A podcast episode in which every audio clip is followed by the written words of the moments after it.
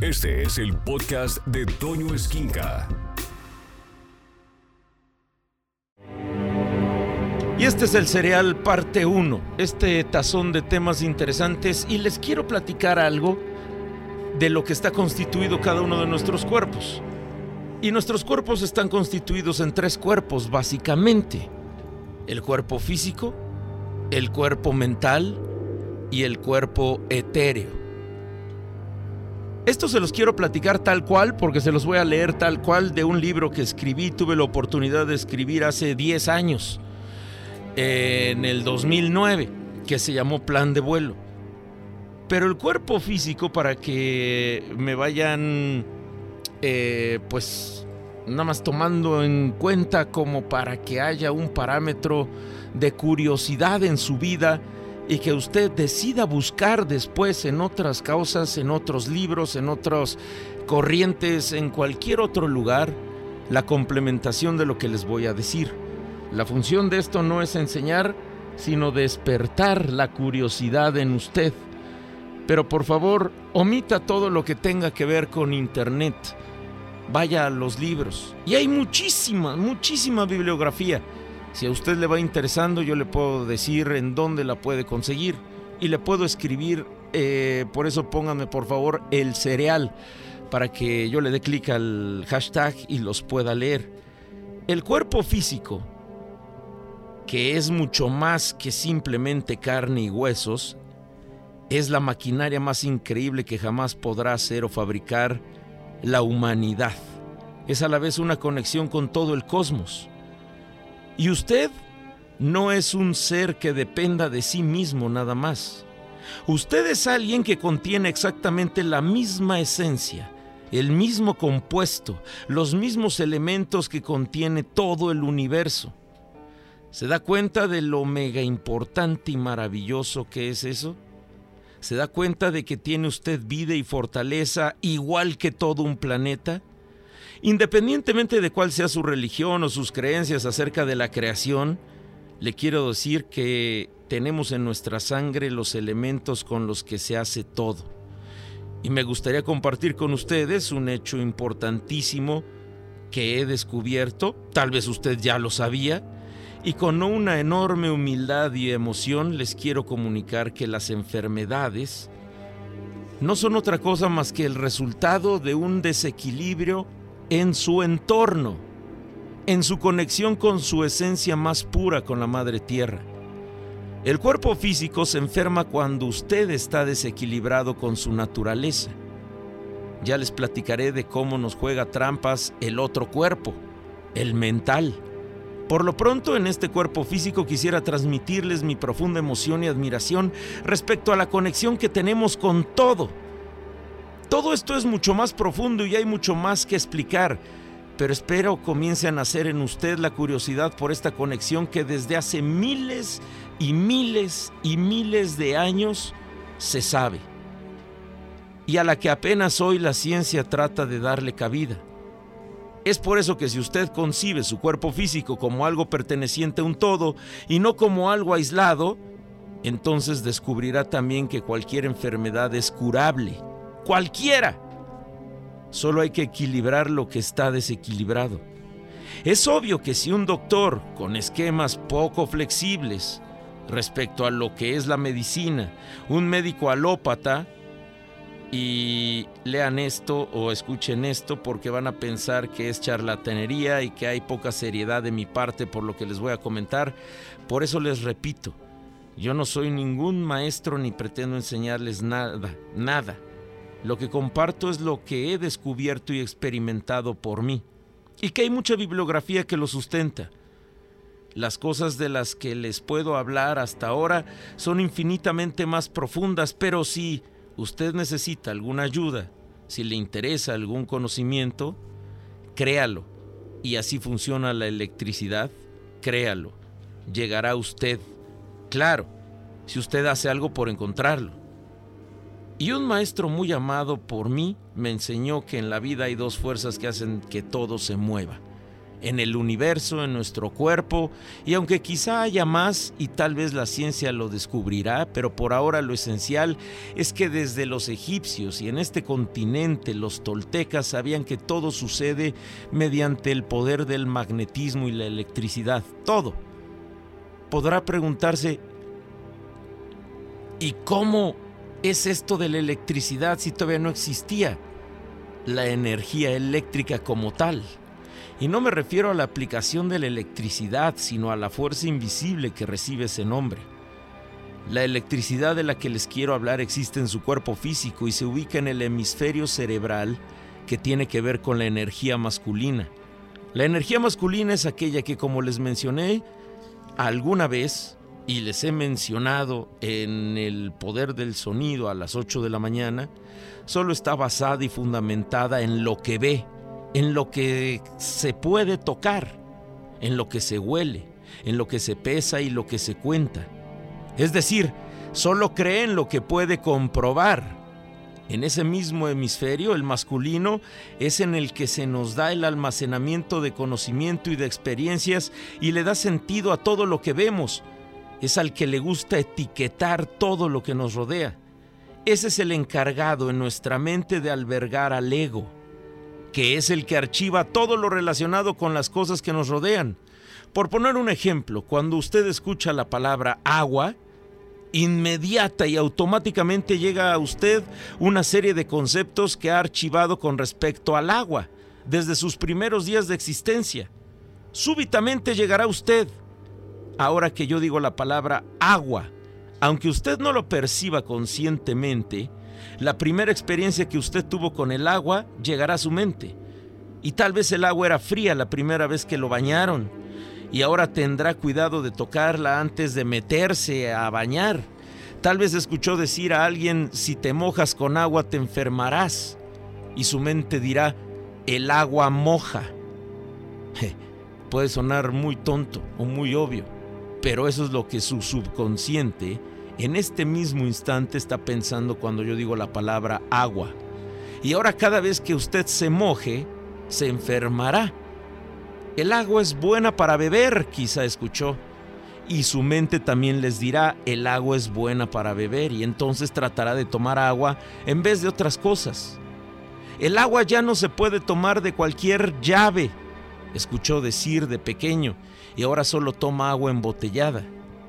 El agua es esto y aquello. En fin, miles de conceptos y experiencias que usted ha vivido y escuchado con respecto al concepto agua, que son archivados en su mente, en el hemisferio masculino, y vuelven a usted cuando usted ve, oye o se enfrenta a una experiencia relacionada con el agua. Usted sabe lo que es el agua y cree en el agua porque la ha tocado, la ha sentido, la ha bebido y ha comprobado le enseñaron qué es lo que se llama agua y ha sabido identificarla en su vida. Todo está archivado en su cerebro, en el hemisferio masculino, exactamente igual que todos y cada uno de los conceptos que usted maneja con su actual realidad. Conceptos como amor, muerte, vida, éxito, luz, fracaso, miedo, celos, triunfo, alegría, enfermedad, salud, etcétera, etcétera, etcétera, etcétera. Todas las cosas que forman su realidad. Más adelante, como les dije, les hablaré del cuerpo mental. Por lo pronto, en cuanto a la electricidad de la que les quiero hablar, la del cuerpo físico, es la que genera nuestro cerebro en cada una de las células de nuestro cuerpo. La electricidad es la que hace viajar los impulsos del cerebro y manda la información a cada pequeño rincón de nuestro cuerpo físico. Por eso es real la afirmación de que somos lo que pensamos. La información que mediante impulsos eléctricos manda el cerebro junto con el corazón son los que nos mantiene vivos. La electricidad es el factor indispensable para que la máquina funcione, para que esté en movimiento, pero sobre todo para que el cuerpo físico adquiera su imagen y características únicas en este mundo. Es decir, la electricidad contenida en nuestro cuerpo es lo que nos hace traducir cada evento en movimiento, cada percepción en un hecho para nosotros, un hecho real. ¿Me explico?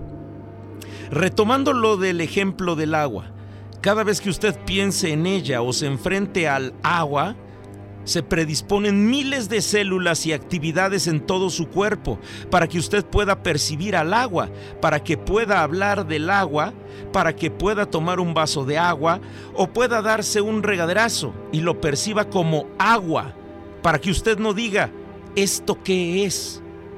Y al meterse a bañar, no lo confunda con decir otra palabra, arroz, por decir una tontería en forma de ejemplo.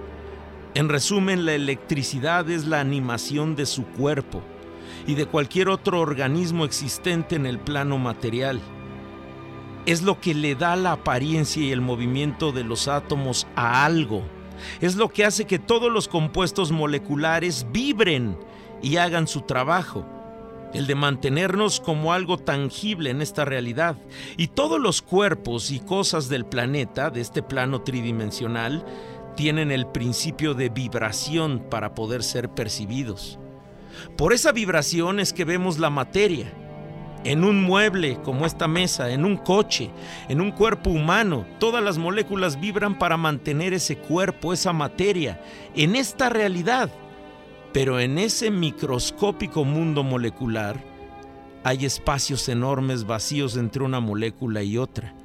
Es por eso que Einstein decía que alrededor y dentro de nosotros el 99% es espacio vacío. Esa electricidad se ve alterada o accionada por diversos factores externos.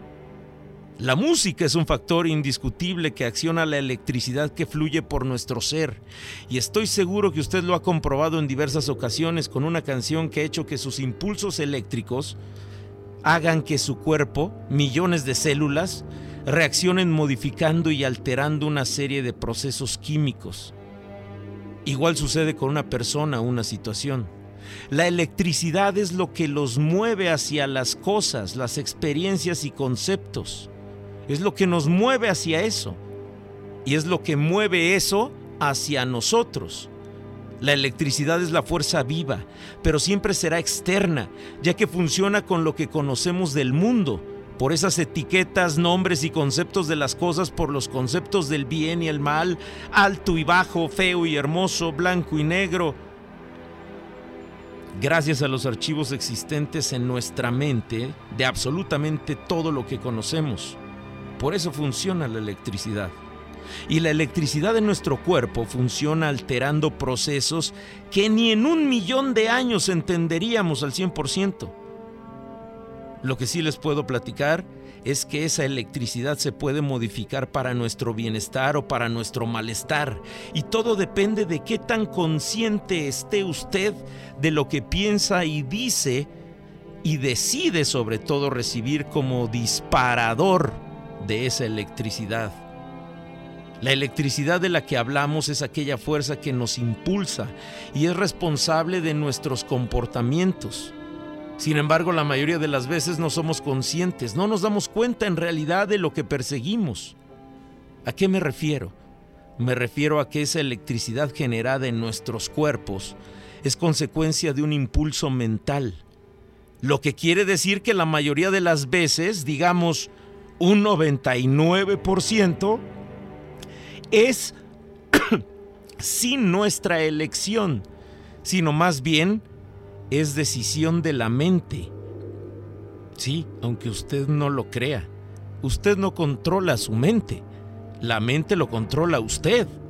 Lo que significa es que esa energía que se traduce en vida y en animación de nuestro cuerpo físico es usada sin enfoque, sin control, ya que su mente decide por usted y la mayoría de las veces decidirá que esa electricidad se use no para lo que en realidad desea encontrar o conseguir, sino para lo que usted supuestamente necesita, según su mente, según sus creencias, según sus archivos, según lo que ha aprendido.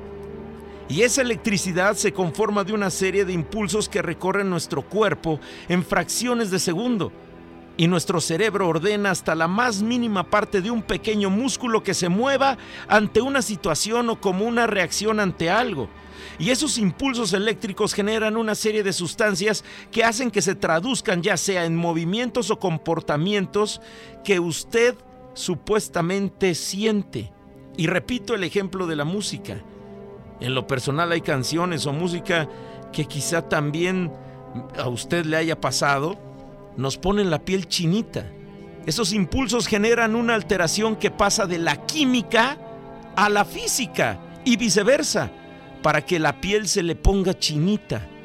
De igual forma sucede con todas las demás partes internas de nuestro cuerpo, con nuestros órganos vitales y con nuestras células. Claro que cuando hablo de la música me refiero a un ejemplo del que eres consciente o del que usted es consciente. Al menos eso se supone. ¿Por qué? Porque está escuchando con intención una canción o porque está decidiendo ponerle atención a algo. En este caso, el ejemplo de la música. Pero cuando la información llega a sus células, sucede algo de lo que no somos conscientes y que los estudios científicos no han querido aceptar hasta hace muy poco tiempo. Al llegar, después de un proceso físico y químico, la información a las células, estas adoptan diferentes formas y comportamientos, dependiendo de la electricidad que reciben. Y puede ser electricidad de enojo, de ira, de tristeza, de euforia, de alegría, de paz, etcétera, etcétera, etcétera. Y las células van a adoptar la actitud igual a la de la información recibida por el cerebro. ¿Y qué cree entonces que pase si su electricidad es generada por impulsos de ira, de destrucción, de venganza, de odio, de rencor? ¿Qué cree que pase? ¿No tiene idea? Pues pasará exactamente lo mismo. Las células se autodestruyen, se autovengan, se autorrencorean ¿Y sabe cómo se traduce eso? Como enfermedad. Desde enfermedades tan leves como una simple diarrea o gripe, que bueno, aunque la gripe ya no es tan leve, eh, ya les platicaré por qué, hasta un cáncer. Y las células reciben esa información y actúan, se transforman, se convierten en lo que los impulsos de su mente les ordena. Tal vez se pregunte entonces cómo es que hay gente tan mala que no se enferma. Y yo le pregunto a usted, ¿en realidad cree usted que no están en el proceso de enfermarse?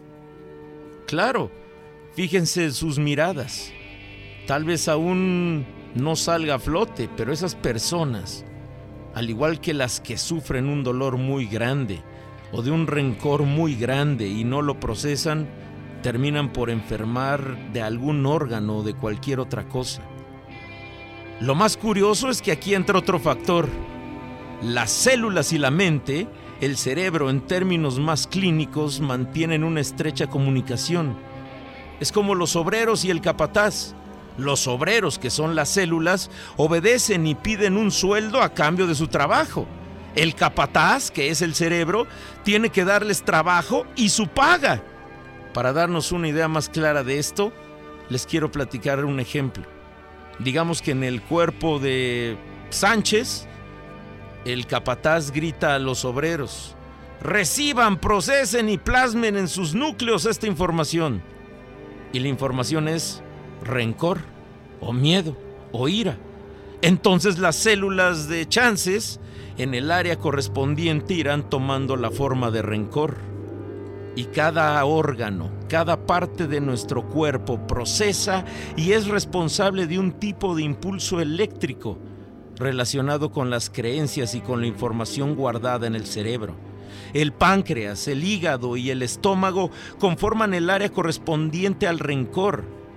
Entonces, siguiendo con este ejemplo, las células de esos órganos en el cuerpo de chances se transformarán de acuerdo al rencor.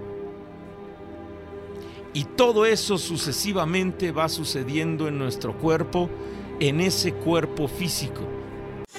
Escucha a Toño Esquinca todos los días de 6 a 1 de la tarde en Alfa, donde todo nace.